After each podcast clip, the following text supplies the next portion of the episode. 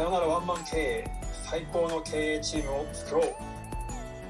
ということでね今日もゲストの回なんでございますがはいどうも、えー、山根でございます。今日はえー、っとですねまあこの人も謎ですよね。謎の人をお呼びしております、えーアニメでみんなをつなげるラジオのお牛さんでございます。とうございます。大石と申します。よろしくお願いします。お邪魔します。お牛さんちょっとあのお牛さんの自己紹介をですねちょっとサクサクっとやってもらえないかなと思うんですけどよろしくお願いします。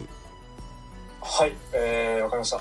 えー、改めまして、えー、大石と申します、えー、普段はですねアニメの演出家といって実際のアニメの、まあ、商業アニメですねの制作現場で、えー、アニメを作っています、まあ、大体業界歴的には13年ぐらい経ちましたよね。っていう感じでずっと作ってきてましてで最近なんかまあスタンド FM とか、まあ、ノートとかいろんな発信をここ1年ぐらいで始めたという感じです。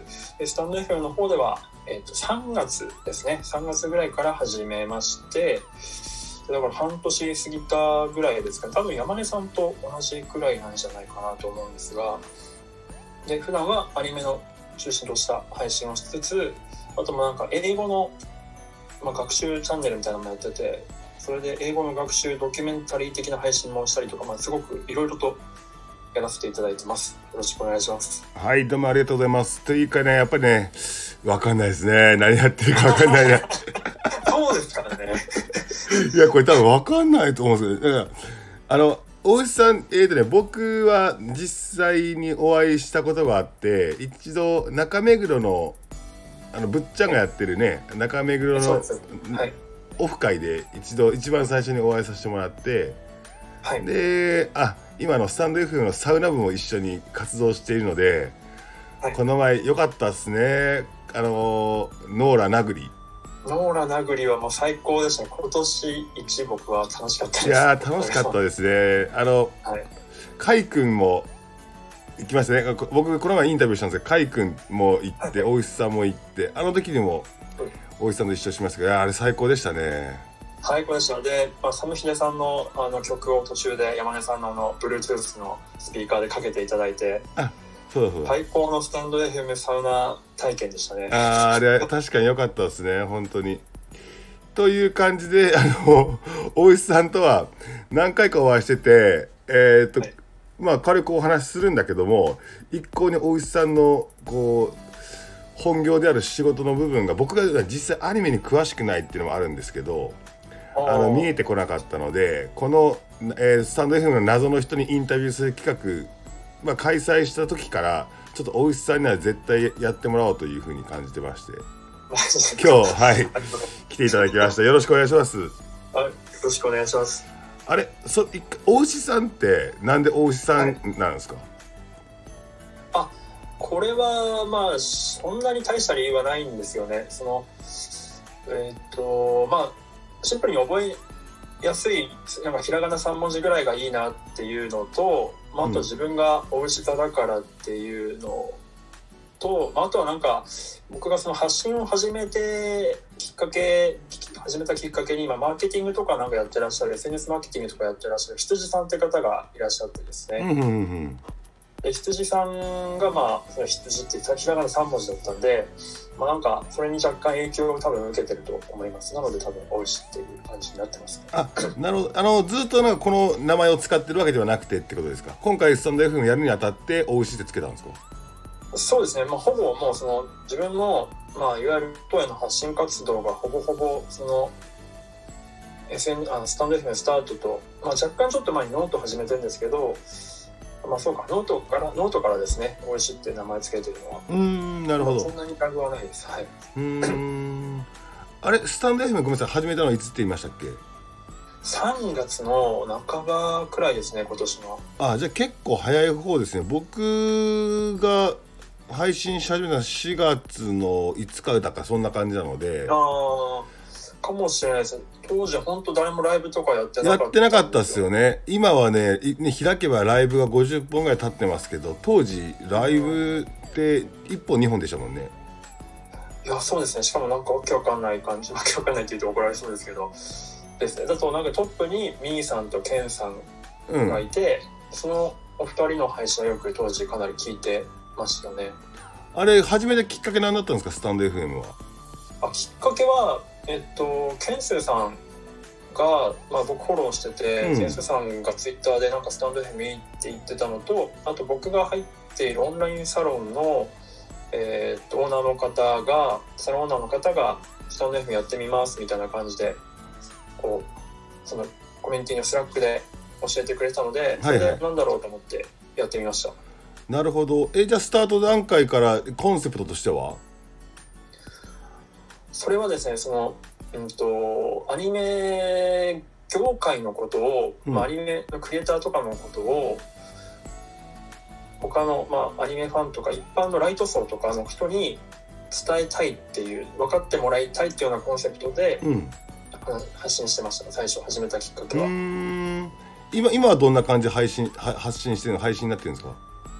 今はですね紆余曲折を経て うんとゴールはでもそこなんですよ。分かってもらいたいっていうところではあるんですけど、はいはいはい。まあ、それその前に、うんとまあ、自分の中でいろいろそのノウハウとか自分の中で言語化しなきゃいけない部分とかがまだまだ足りないなと思ったのでなるほどなるほど。それをスタンド FM 外の媒体プラットフォームで発信していきたいと思ってて、うん。そのためのなんか実験場みたいな感覚で今スタンド FM で毎朝8時からなんか、まあ、フィルムスタディって言ってですね、まあ、牛活ってハッシュタグつけてやらせてもらってるんですがお牛の朝活なので牛活っていう名前で、うん、 film study っていうのを毎日やらせてもらってて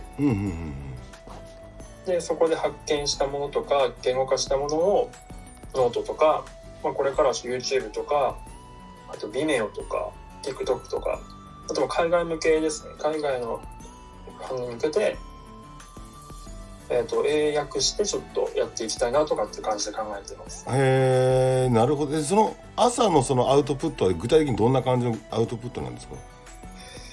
そうですね。ちょっとなかなかこうイメージしづらいかもしれないです。まあ皆さん多分好きな映画とかドラマとか、まあ、アニメあると思うんですけど、うん。まあ、一日なんかお題を決めて例えば「まあ、鬼滅の刃」をやるってなったら「鬼滅の刃」の予告とかから、うん、と画像引っ張ってきて画像引っ張ってきてとかその動画を見てでその動画を、まあ、一時停止してその画面をこう書き起こすんですよ。てあの本当にペンと紙を使って。うん。でレイアウトを再現してどういった意図でこの監督とかはこの画面を作ってるのかとかっていうことを必ずその理由があるのでその画面にしてるなるほど。いろんな選択肢があるのにその画面にしてっていうのは必ず理由があるのでその理由を自分の中で言語化していけば、うんとまあ、自分のスキルアップにもつながりますなしるほど。この作品の良さっていうのをそのファンの人たちに伝えられるかなと思って。なるほどなるほど。まあ何気なく見ているようなそのアニメのワンシーンワンシーンとかっていうのに作り手側のすごいこう考え込まれたこう考え方だったりとか思いだったりとかっていうのを読み取るようになればもっともっと作品を見るときに楽しめるでしょっていうような感覚ですか？ですね。そのさらに奥にクリエイターの凄さを分かってほしくてクリエイターに興味をもらってもらいたくてクリエイターとファンをつなげたりっていうのが結構先にはあります。なるほど。なるほどいやそしたらやっぱ一回大石さんって今具体的にどんな仕事してるんですかってちょっと聞いてみないと今の話もちょっと分かってこないですね。あのアニメのアニメの編編編編集アニ演出ね。演出演出ですよね。演出。はい。演出っていうのはうんとなんかあるじゃん舞台まあああるね舞台とかなんかいろいろあるじゃない？ドラマとかでも演出ってあるけど、なんかねあのー一応ふわっとしてるんですよね、なんか。まあそうですね。まあジャンルによって若干メディアによって変わるんですけど、うん。まあ舞台だと確か蜷川さんとかうん。有名な方いますし、まあかん実写の方だと例えば映画監督とか、うん、とドラマとかだと多分そのディレクター、うん。でババラエティとかでも多分ディレクターって位置に値するものだと思うんですけど、はいはい。まあ、要はその,、まあそのコンテンツをいかにこう、まあ、面白く効果的に視聴者に届けられるかってことをひたすら考えてでそれを実行に移していく、まあ、その関係スタッフとかにこうこういうふうにしてとかお願いしたりとかでやってきてくれた仕事をチェックしてうん。あそれいいっすねとかでもうちょっとこうしてくださいみたいな感じでやっていくっていうのがざっくりそうしたい感じです。えー、なるほど。あの舞台のあの蜷川さんの話が出たんでの演出ってなんとなくイメージわかるわかるんですよ。台本があって例えば、えーと、セイクスピアのねあの、まあ、A という作品だった時でも台本は一緒なんだけど、はい、その演じる場所とか役者とかあに、まあ、時代に合わせて、表現方法をどうするかっていうのは演出家の人がこう決めるというような形の最初アウトプットのなんかこう責任者みたいなイメージあるんですけど、はい、そこはイメージつくんですけど。はい、あでもおっしゃる通りですね。それがその、まあ、宮川さんの場合は実際の役者さんとあの美術背景とか、まあ、小道具と大道具照明とかっていうところのスタッフに対して指示を出すっていうのが今蜷川さんだと思うんですけど、うん、それを、まあ、その2次元の空間でやってるのが僕らですね。でもまあスタッフ自体はもちろん普通の人間なのであの役者さんにお願いするっていうのは声優さんだったりとかアニメーターにお願いするっていうところが違うだけで基本的には蜷川さんと同じです。それがまあちょっとそのパワーバランス的に蜷川さんみたいに灰皿投げたりとかっていうことは まあできないんですけど。えー、なるほど。すごいな。え初めての感覚だな。そのでも僕のこの勝手な考えなんですけどそのアニメってわかんない。漫画から、えー、発展しているのがあるからもう最初から決まってんじゃないの？というようなイメージあるんですね。そのガガガ絵的なところとか。ああそれは非常になんて言うんでしょう面白いポイントですね。あのアニメにはやっぱ2種類あって、うん、まあ、おっしゃったように原作ものと、えー、オリジナルものがあるんですよはいはいはい。でさらに原作もので言うと原作って何種類かあって小説とか文字媒体のものが原作のものと、うん、あとおっしゃったように漫画とかえー、っとまずそういったものですね。ある程度そのビジュアルも伴ったものっていうところに2種類あって、うん、で漫画とかっていうのは結構構図としてがっつり結構その視聴者の頭の中にイメージがあるので、うん、こういったものに関してはおっしゃったように、まあ、ある程度結構それを意識しながらやったりしますけど、うん、小説の原作だったりとかもしくは、うんと、完全にオリジナルとかってものに関してはそこの風がないので、うん、本当にあの制作者の自由な感じで考えますね。なるほど。そうなるとその例えば小説が原作のアニメを作りましょうって言った時には作品ができるまでのプロセスって例えばどんな感じになるんですか？そうですね。まあ原作あるものでも基本的には全部大体大筋は一緒で、うん、あのアニメーションの制作工程って3つに分かれるんですね大きく分けて。はいはいはい。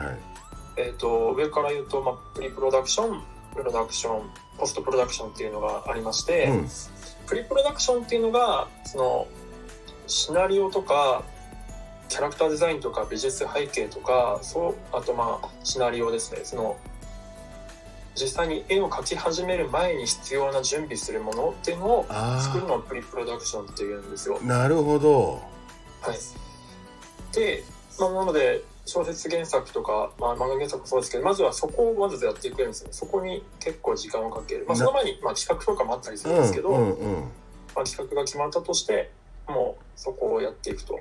でそのシナリオがまずできました、うん、ってなったら絵コンテって言って見た目的にはあの4コマ漫画みたいなやつに、まあ、横にとがきでセリフとか、うんまあ、そのフィルムの流れですねどういうふうなカット割りとかそのアングルとかでその実際にシナリオだシナリオだと分かんないじゃないですか、まあ、もう無限の選択肢がある中で、うんうん、こういうふうにこのキャラクターを取っていくんだとかっていうのを決めていく設計図が絵コンテなんですけどその絵コンテは誰が書くんですか？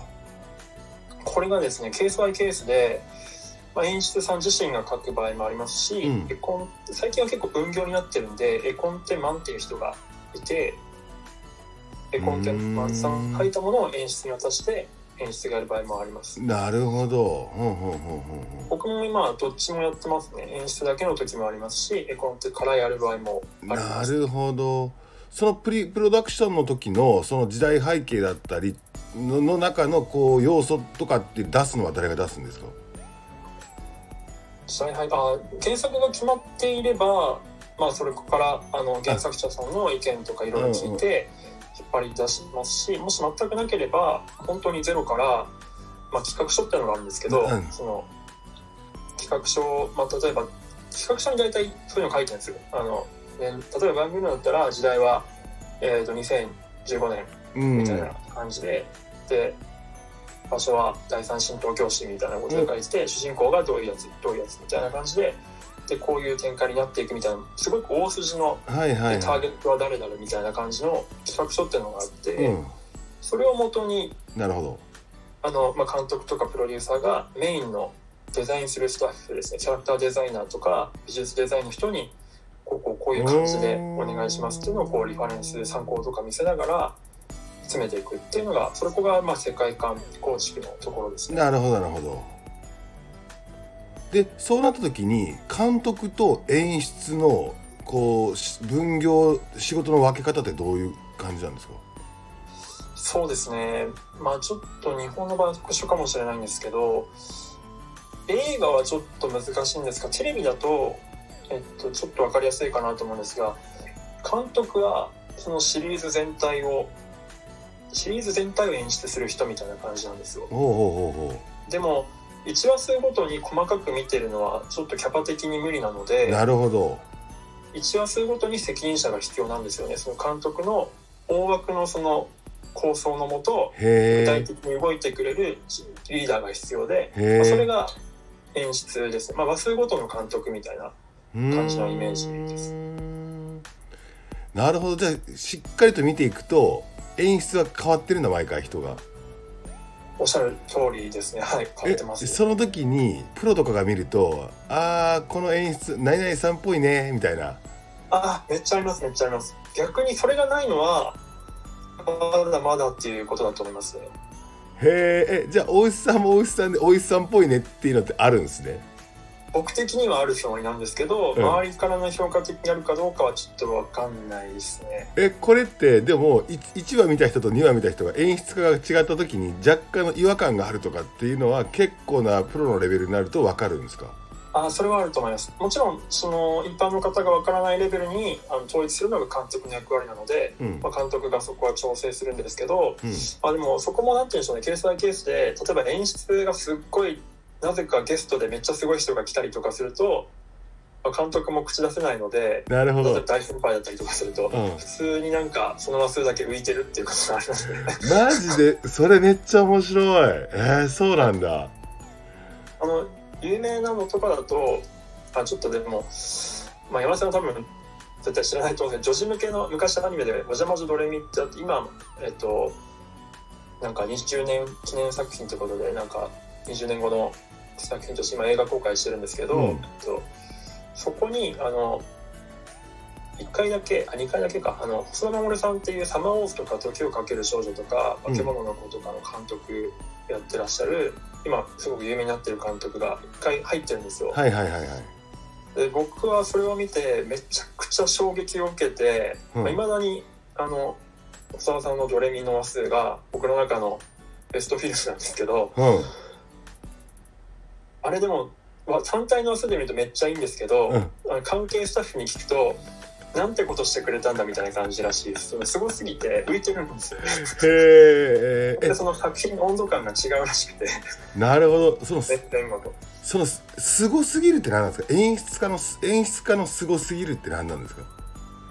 いやーこれはですねあーこれは本当は言語化したいんですけどねなかなか。でも、えーしづらいななんて言うんだろうな。まあでも本当感動するかしないかっていうレベルであの意味ですね。本当視聴者として圧倒されるというかもう叶いませんっていう感じなんですよ。うん。それが何かって言われると、まあ、空気感だったりとかまあ見た後のやっぱりその後味感これ本当視聴者と同じレベルだと思うんですよ、うん。なんか初号ってあるんですね、うん。僕らの会社の場合はいやその放送前に作品が完成したら放送前にみんなで最終チェックしましょうっていう初号試写っていうのがあるんですけなるほどなるほど。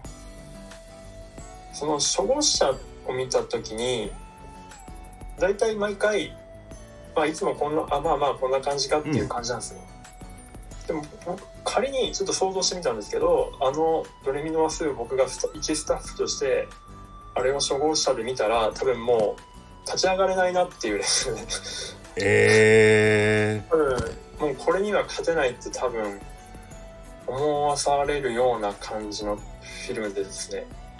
なるほど。あごめんなさい。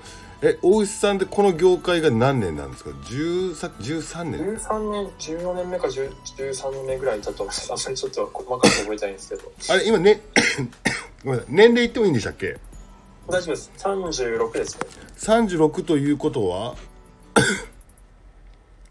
な何歳からこの業界ですか？新卒大学の新卒からなんで23の年からですね、うんうんうんうん。あじゃあもうずずっとなんだ。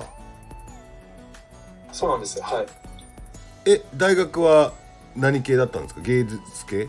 大学はですね全然違くて機械工学科ほっていう福井大学の機械工学科ってとこで、うはいはいはい順当にいけばまあ僕の周りのクラスメイトたちは大体そのホンダとかトヨタさんのまあ子会社的なうところに勤めるっていうのが大体の王道ですね。んなるほどなのにもかかわらず。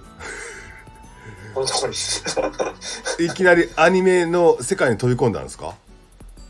そうなんですよね。やっぱ若かったんでしょうね。えき きっかけは？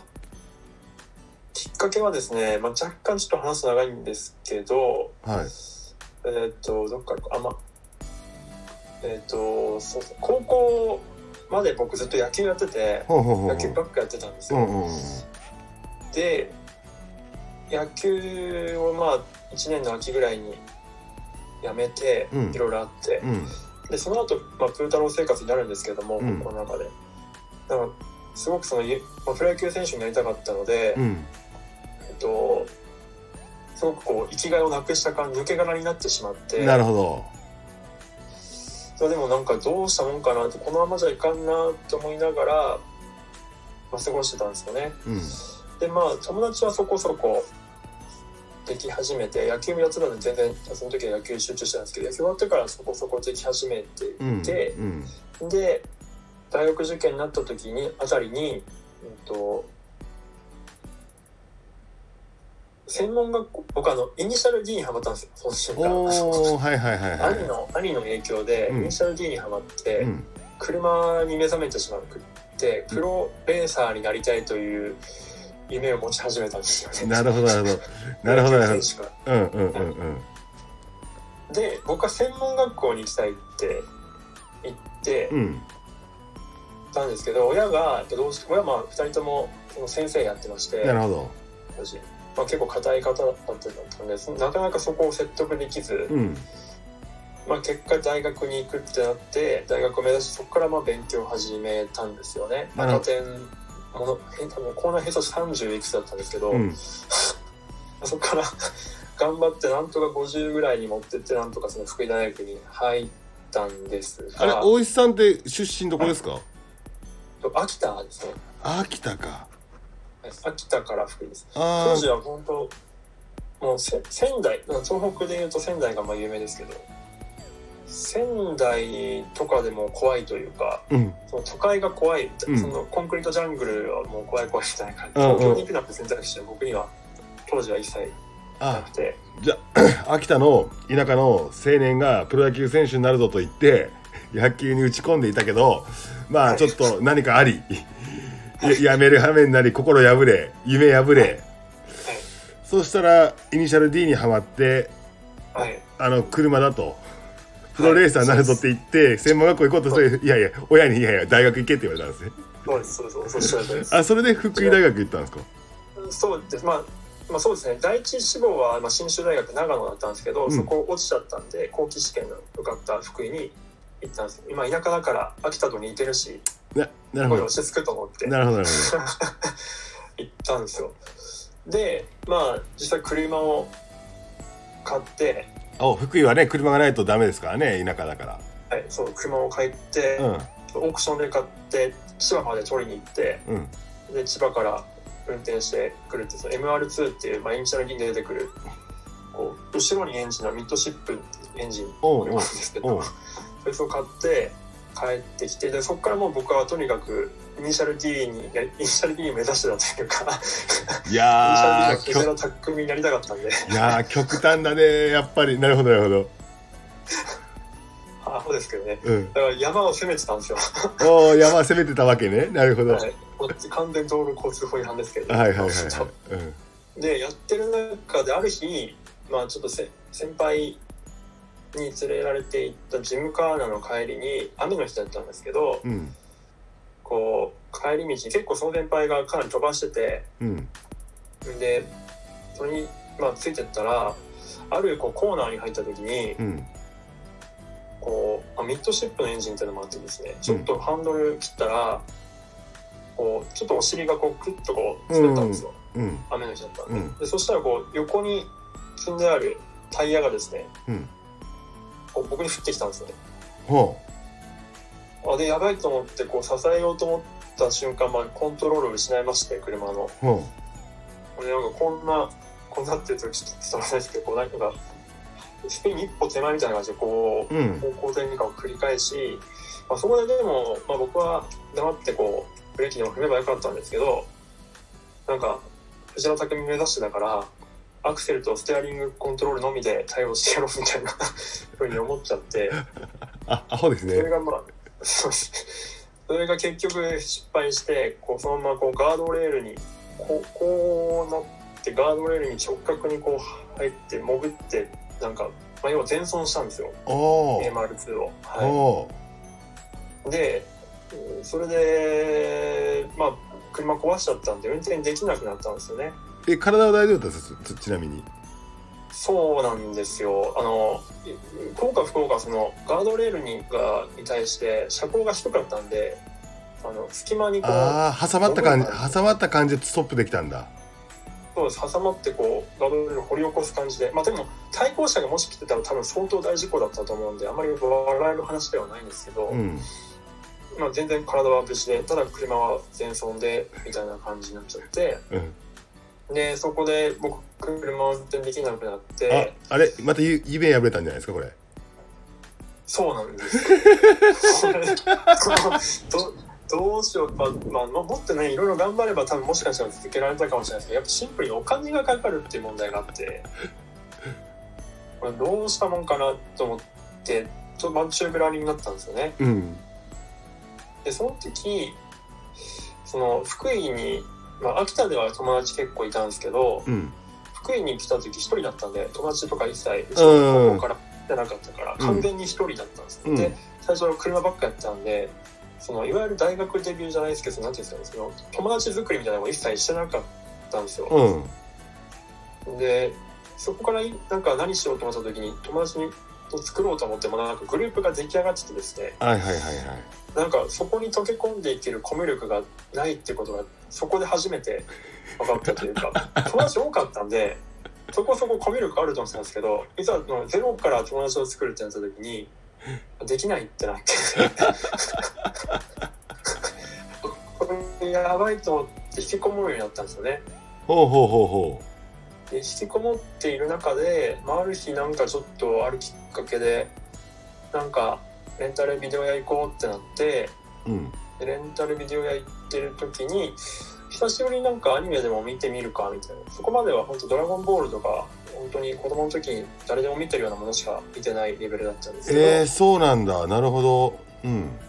であるレンタルビデオ屋ショップに行った時にふらっとアニメコーナー行った時にあなんかこのジャケットのこれなんかかっこいいなと思っていわゆるジャケ狩りをしたのが「あの広角機動隊」っていう作品で。ああはいはいはいはいそれを見たらですね、まあ、僕機械工学科だったからっていうのもあるんですけどなんかちょっと理系、まあ、SF 的な近未来 SF アクション系だったんですけど、うんすごくその僕の当時の知的好奇心をめちゃくちゃこう刺激してくれまして。いやーすぐ復活するね大石さんはそうなんですよ。なあのハマりやすいんですよね。うんうんうんうんうんうんそれでもうそこからはもう完全に網に目がちって一日でもに学校行かずにもう一日中その大体アニメの作品ってこの1シリーズ、まあ、24話とか6話うん。30分ものだったんで、ちょうど12時間ぐらいでそうかそうか。見切れちゃうっていうのがそうかそうか。本当一日中アニメを見てはビデオを返しに行ってまた新しいシリーズをバンと借りてきて見るみたいなのをずっとやっててうんうんうんでそれをやりながらいざ就職活動の時にあれですねそのアニメ始めたきっかけですよね、うん。すいません長くなっちゃっていえいえ。あの就活あった時にでも引きこ引きこもってたから就活やるってことさえの情報さえ知らなかったんですよ。でも大大3学大学は卒業できたんですか？あはいギリ。いえまあ、もう本当日本の大学の良くないところですよね。ああ勉強もしてないけど。うんうん。なるほどなる僕オール科ですもん。ほ 有料科の全部オール科ですからねギリギリ。いった感じでその出席日数もギリギリですし。でその大学行ってなかったから友達とも話友達もいなかったしどうん。その就活の情報一切なかったんですよ、僕。はいはいはいはい。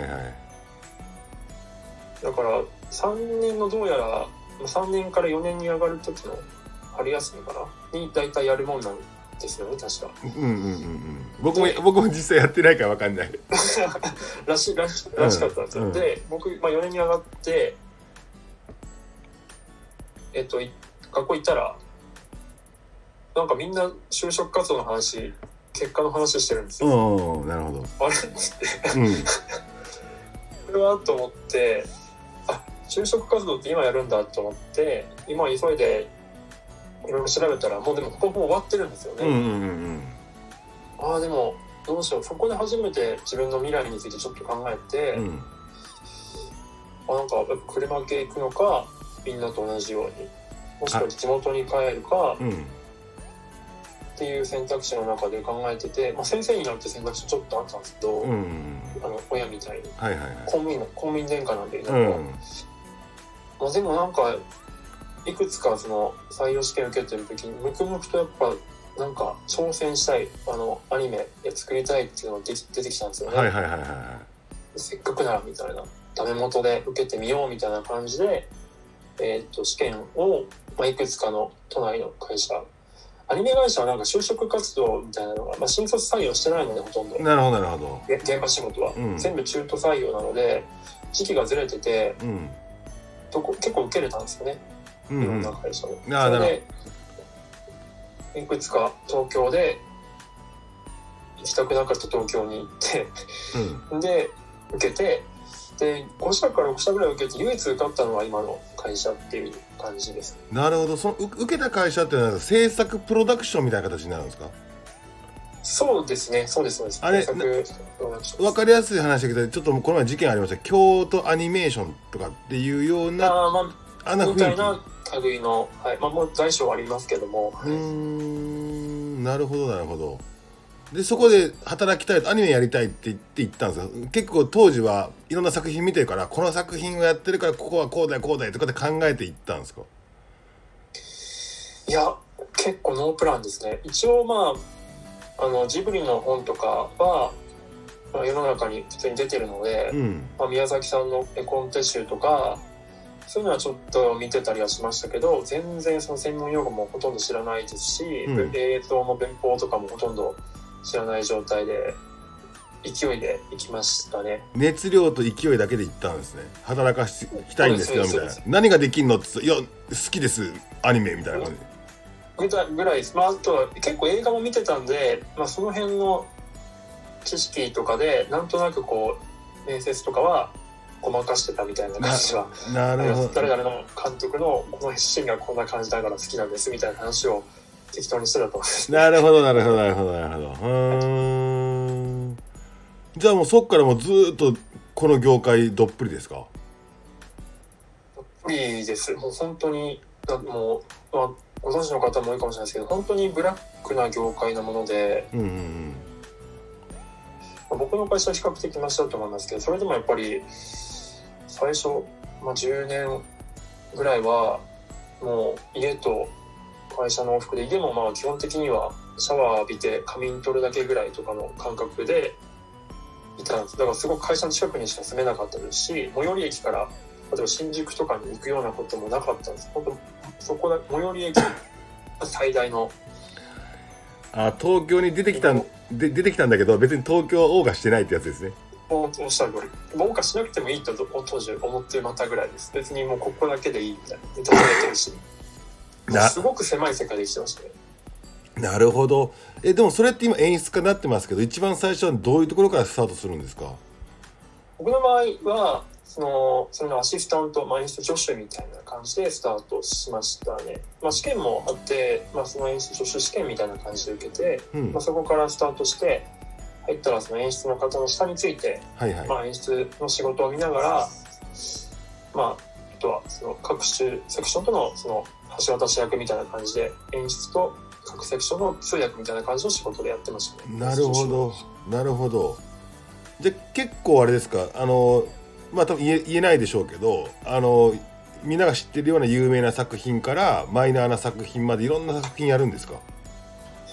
そうですねあのいわゆるなんかパイロットって言いましてあんまりこう世に出ないようなそのじあの実際世に出る前のプロトタイプみたいな作品作りとかもやってるのでそういう意味で言うと本当にマイナーなところから、まあ、メジャーなところまでっていう感じですね。うんその時って大学卒業して入ってその10年間ぐらいいいつじゃあ演出家デビューしたんですか？演出家デビューかなり僕は遅いです。普通の人は大体34年、まあ、遅くても5年ぐらいですけど僕は本当に10年ぐらいかかってますね。いろいろやってるんですよ僕。広川作。そのアニメのセクションってすごく縦割りなんですけど、うん。大体演出女子で入ったら次演出になっちゃうんですけど僕の場合他のセクションいろいろ言ってるんですよね。え例えば例えば？例えば、まあ、あの CG の部署の,、うん。あのプロダクションマネージャーって言って、うんとまあ、CG のマネジメントですね。うん。CG の,、えーそのアニメの中で CG パートがあってそこに対してスタッフをこう予算内で当て込んででこういうふうにあのスケジューリングしてこういうふうに作っていきましょうみたいな感じでそれをチェックで監督に見せたりとかしてみたいな感じのやつとかまあいろいろあとはスクリプトって言って記録、まあ、これはちょっと説明しづらいんですけど、まあ、台本作ったりとかとか、あとは編集助手とか、まあ、本当そうですね、その最初のある作品ではプリプロから、プリプロそのシナリオ作りのところから、納品まで僕や、あの納品形式まで決めて、納品、実際ハードディスクで納品するところまで僕やってますからね。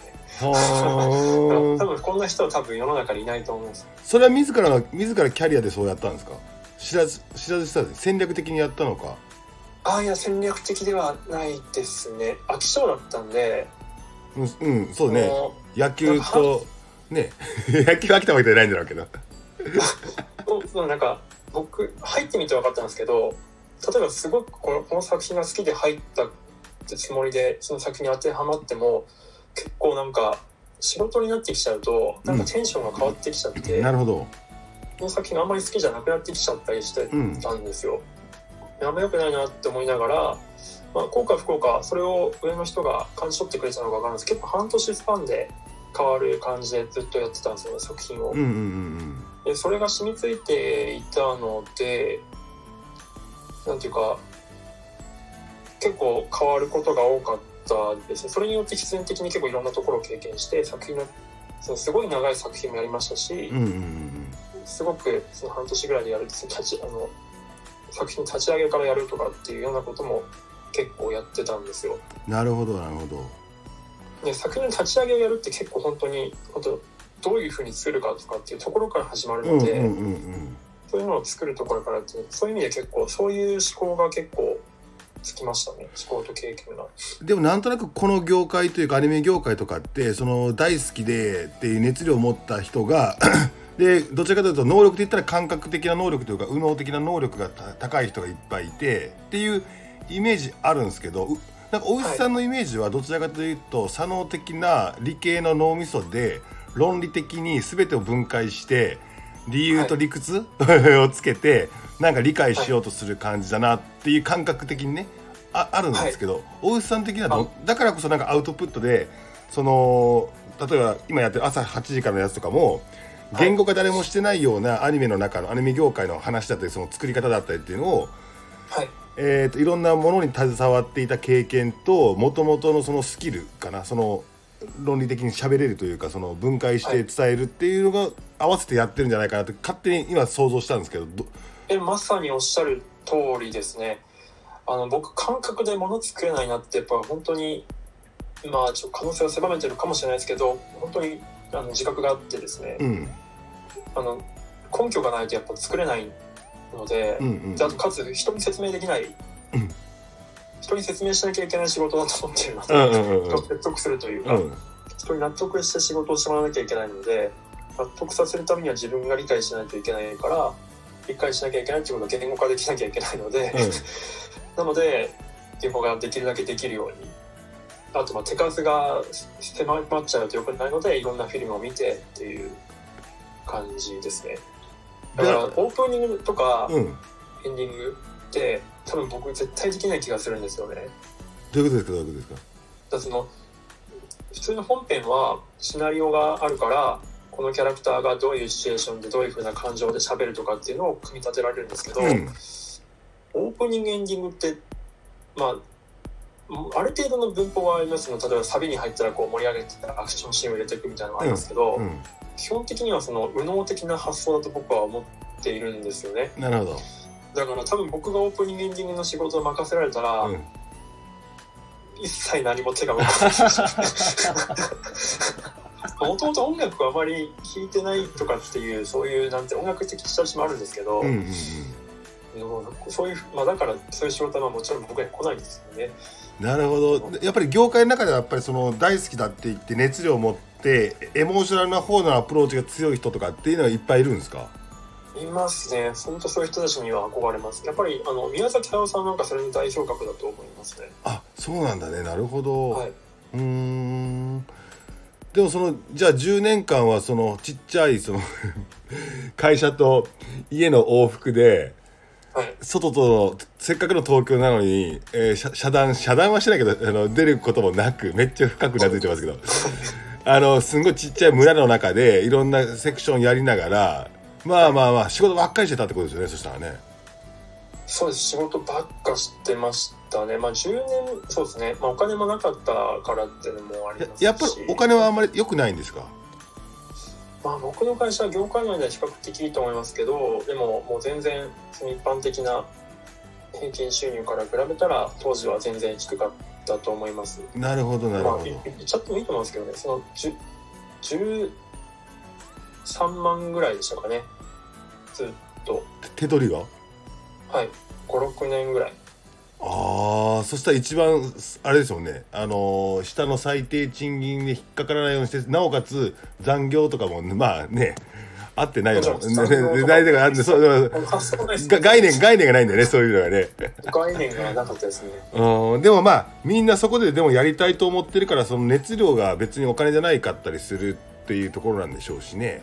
そうです。なんかまあやっぱよく言うのはその毎日が文化祭前日みたいうんな感じですね、うんなるほどなるほど。えでもその中で大石さんはなんかなんか最近の大石さんは積極的に外の世界とこう関わってるじゃないですか。ちょっと今の今のさっきの秋田秋田話となんか福井話と東京出てきたけど全く人に絡まないって話が全然つなが今の大石さんとつながらないんだけど。いやおっしゃる通りですよね。自分でもちょっとこの変化にびっくりしてるんですけど。うん。これもねなかなか話すと長くなるんですよね。大丈夫か今43分ですね。な15分ぐらいか、はい。そうですね。えっとまあ10年間ぐらいはそんな感じでしたと。うん。でちょっとずつ、まあ、言っても低くても給料上がってきたことによってあと何もしないからそこそこそこ懐があまあそれなりにうん。温まってきたんですうんよね、うん溜まってきたのでまあなんかその、まあ、結婚とかはいはい。婚活とかちょっと考えてみるかみたいな感じで、うん。10年目から11年目とかめちゃくちゃ婚活ばっかしてて。ウケる。でも何人か、まあ、彼女とかでしたり同棲したりと結婚するような人とかも結婚結婚を考えるような人とかもできたりとかっていうのをまあ繰り返しながらうん。で2年前ぐらいですかね。2年前かな。えっ、とまあ婚約する相手と出会ったんですよね。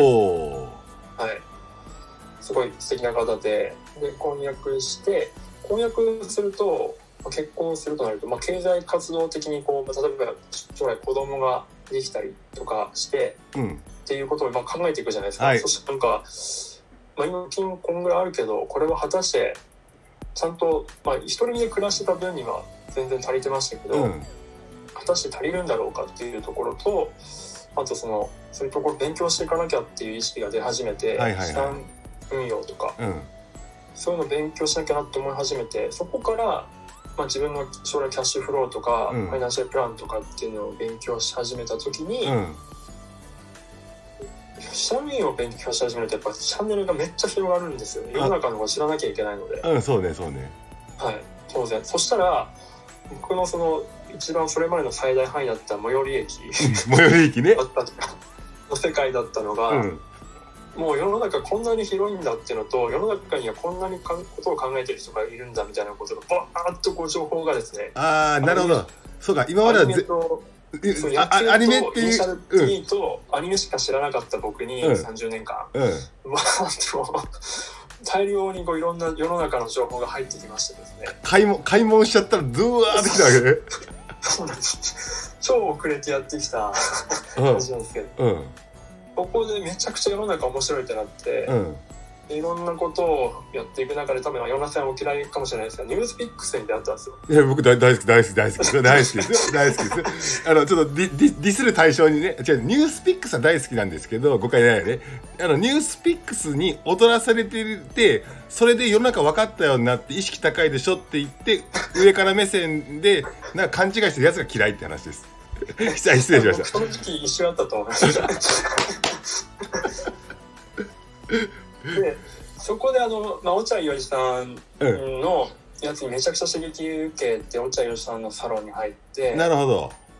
で落合さんが言うのは落合さんってまあめちゃくちゃすごいいろんなことができる方で、うん。研究もしますしあの国プロあの国レベルのプロジェクトとかもやったりとかうん。しながら、まあ、あの人めちゃくちゃ働いてるんですけど、まあ、確かにでも落合さんみたいなことはできない。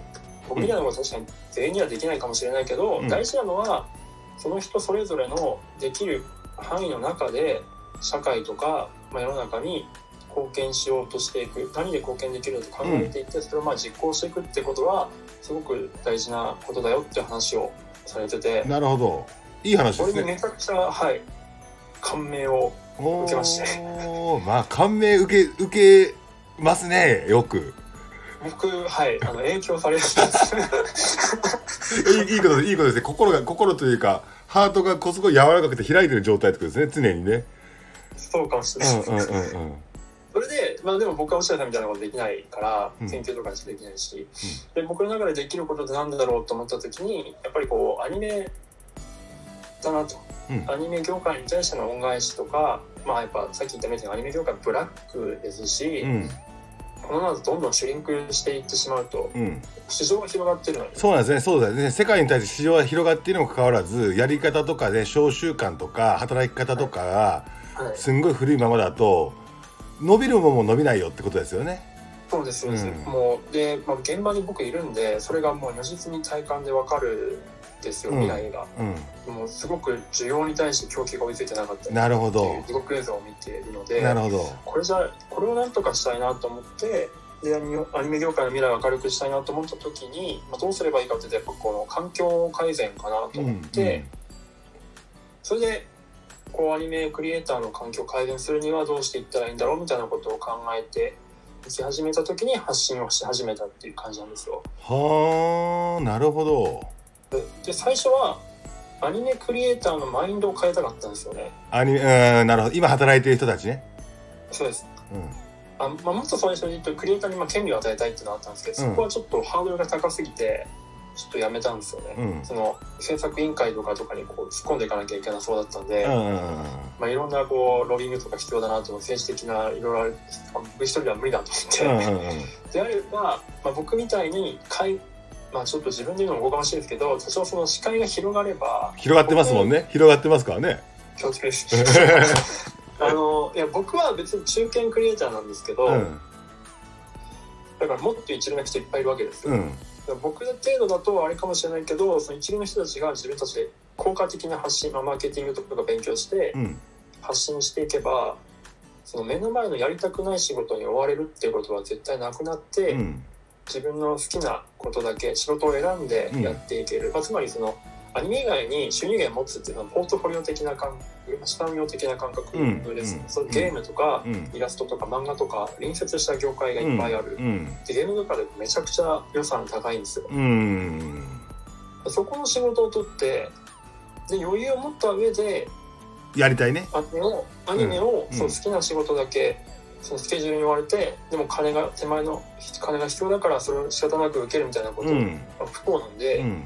そういうことせずにクリエイターのそのキーをその制作会社とか制作委員会に対して強めていけば自然とその制作委員会とかの対応も変わってくるだろうからあなるほどなるほど。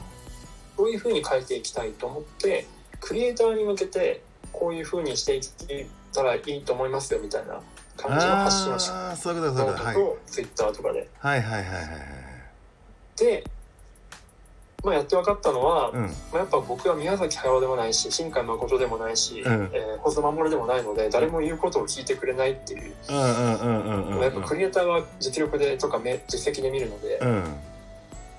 あこれ話を全然聞いてもらわない。絶対僕も言ってることはうん。正論って言ってもらうかもしいですけど、まうんあ、あなたたちがやりたいことに対してのアプローチをした僕の方が正しいとは絶対に思うって思うんですけど。そうですよね。だってあの世界を広が 世界を広がってるんですもんね大石さんは。その人たちは世界し知らないわけですからね。こんなもんだと思ってこれが当たり前だって思ってる人よりもあ絶対俺の方が正しいよって感じですよね。そうまあ、もちろん僕も勉強中でもあり今もそうなんですけど、うん。うんでも話をそもそも聞いてもらえないのであればじゃあ話を聞いてもらえるような人になるしかないなっていうふうに思って、うんうんまあ、それでいろいろと今本当にその自分のそのポジションというか実績を出すためにいろいろ試行錯誤してます。本当はその作品で新海誠さんとかみたいに一発本当あの代名詞的な作品作ってやればのがまあ理想なんですけど、うんうんぶっちゃけそこにあんまりモチベーションがないっていうのもありまして、うんうんうんであればもっと違うやり方で数字とかっていうのを出して影響力をつけていきたいっていうふうに思って、まあ、さスタンド FM とかを始めたっていうなるなるほど感じですなえじゃあそのあアニメで10年間ちっちゃいアニメ村の中でやっていった大石さんは他に趣味とか他になんかこうなんかこう燃えるものって別になかったんですね？あ当時はもう10年間は一切なかったです。それそれが開門開門した瞬間にあそうかだから女女性と結婚とか考えた時に将来とかっていうようなこととか見る時にそのファイナンシャル的なところからのところで一気に開門してブワーッと入ってきたんですね。そうで。すそうですね。だから今まあ、趣味で言うと結構まあ、まあとスキューバダイビングとか、ううんんとまあとまあ、ワークアウトとかもそう、まあ、サウナもそうですよね、うんあと体鍛えてますしね。そうですね体ははい一応それなりにそれなりっていうか普通にあれ何でもでも結構何でもぼのめり込んでギュギュッて一気にそれやるイメージありますねなんか。なんていうんでしょうねあの僕一郎また僕のあの憧れをあれ出してるけど、うん。僕の人生の軸の一本の中にイチロー選手っていうのがありまして、はいはいはいはい。イチローさんみたいになりたいっていうのが漠然としてあるんですよ。うん。なんイチローさん別にメジャーリーガーになりたいっていうのではなくて、うんうんああいうその一歩一歩あ大きなところに、うんああの精神には一歩一歩やっていくっていうその一つ一つの積み重ねだよっていう考え方がものすごい好きで、うん。まあ、なのでこう習慣化するとかっていうところに対してのモチベーションが結構強いんですよああだからいだ今あれですよねだって朝朝活なな何回やって毎日やってるでしょあれ。そうですねまあまだ、まあ、60日目55日目6日目ぐらいですかね。でもあれせあれ超専門的なことをアウトプットしてるあでも視聴者が聞いてもいいような感じのお題とかにしてたりするんだじゃあ「鬼滅の」とかっていうような感じで。あ自分ではそのつもりなんですけど、うん。でもやっぱあまりにも、まあ、あとながら聞きがしづらい絵が映像が絡んでくるのでそうだね。イメめっちゃイメージしなきゃいけないかも。でほぼほぼ独り言の時もありますね、ずっと独り言で40分間終える時もありますえー、なるほどねあ残り6分なんでねちょっとねさっきねちょっと逃がしちゃったんだがこれ逃がしちゃいけないなって話をねあるんですよ1個、あはい。えー、2年前婚約まで行ったと言いながらいま、未だに結婚されてませんね大石さん。何があったんですかこれは？あいやそんなドラマチックなこともないんですがまあそのまあ1年間普通に恋愛して付き合っていい感じになって、で結婚する上で1回同棲挟みたいって相手の要望があったんで、うん。1年間ぐらい同棲している中でうん。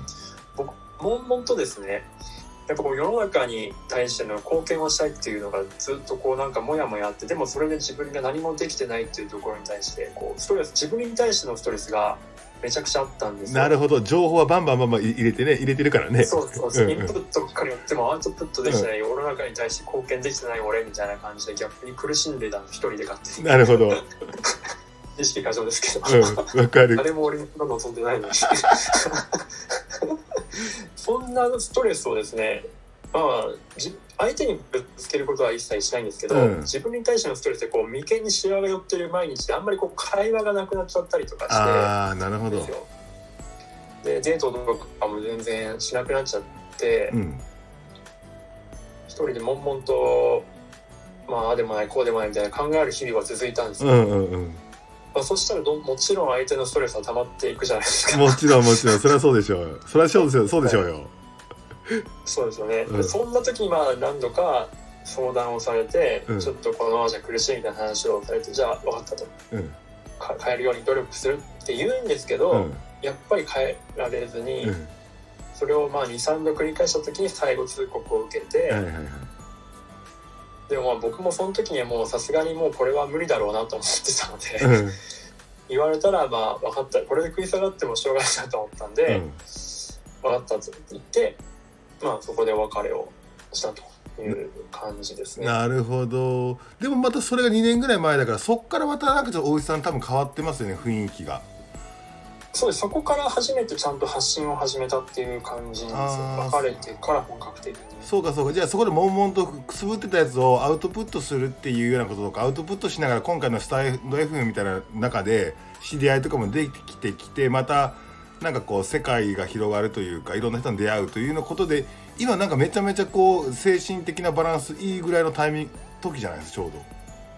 そうですね、まあ、もちろんなかなか実績はまだまだ出せてないのでそこはあれなんですけどあのーそうですね。その結婚という道はもう諦めたっていう意味とあれですけど、はいあのそそれは諦めた反面まあそういった意味では充実してます。やりたいことをやれてる、まあ、アクセルを踏めるようになったっていう。ああそうかそうか逆にねえでも今今めっちゃモテるでしょなんかモテる空気出してるもんなでもあれです。全然あの出会えてないんでそもそも。モテるモテないっていうかあの人に会えてないです。あのオフラインではねあオンラインではいろんな人と話してますけどうん。オフラインではまあサウナ部と中目黒会ぐらい。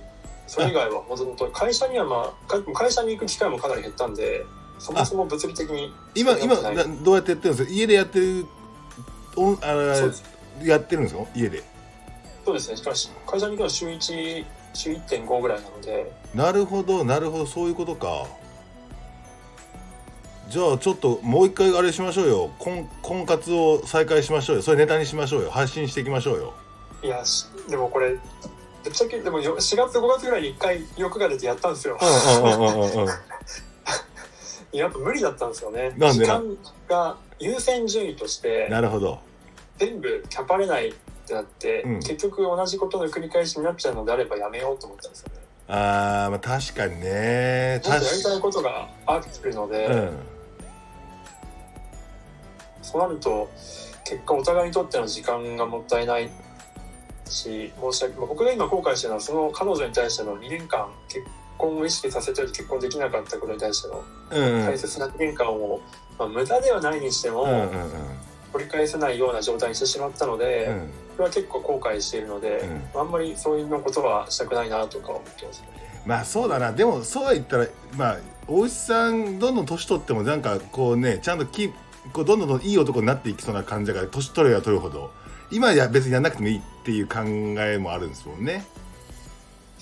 あそうですね、まあ、もしやっていく中でいい出会いがあればそれはまあ甘んじても甘んじてっていうかありがたくな あれですけどああと50自らあと50秒。あと50秒です。あやばいやばいあとわかりま50秒。そう。いやでもねあの大石さんねなんかちょっと今日の配信悔しいな。なんか大石さんがめっちゃいい人じゃないですかこれ。したやだな配信したくねえなこれ。いやいやいやでも基本的に女性を幸せにできない男ってことです。か いやーでもねめめっちゃ面白かった。めっちゃあのあなるほど。ももっともっと聞きたいぐらいだな。ちょっと今度飲みに行っていろいろまた教えてください。ありがとうございます。サウナ行って飲み行ってちょっとお願いします。いやぜひこんな話本当なかなかそれ最近できてないのでうん、うん。め、ちゃめちゃありがたかったです。ではすいません。なんか最後パパッとなりましたけど盛り上がりすぎて。おいしさんでございました。どうも。ありがとうございました。ありがとうございました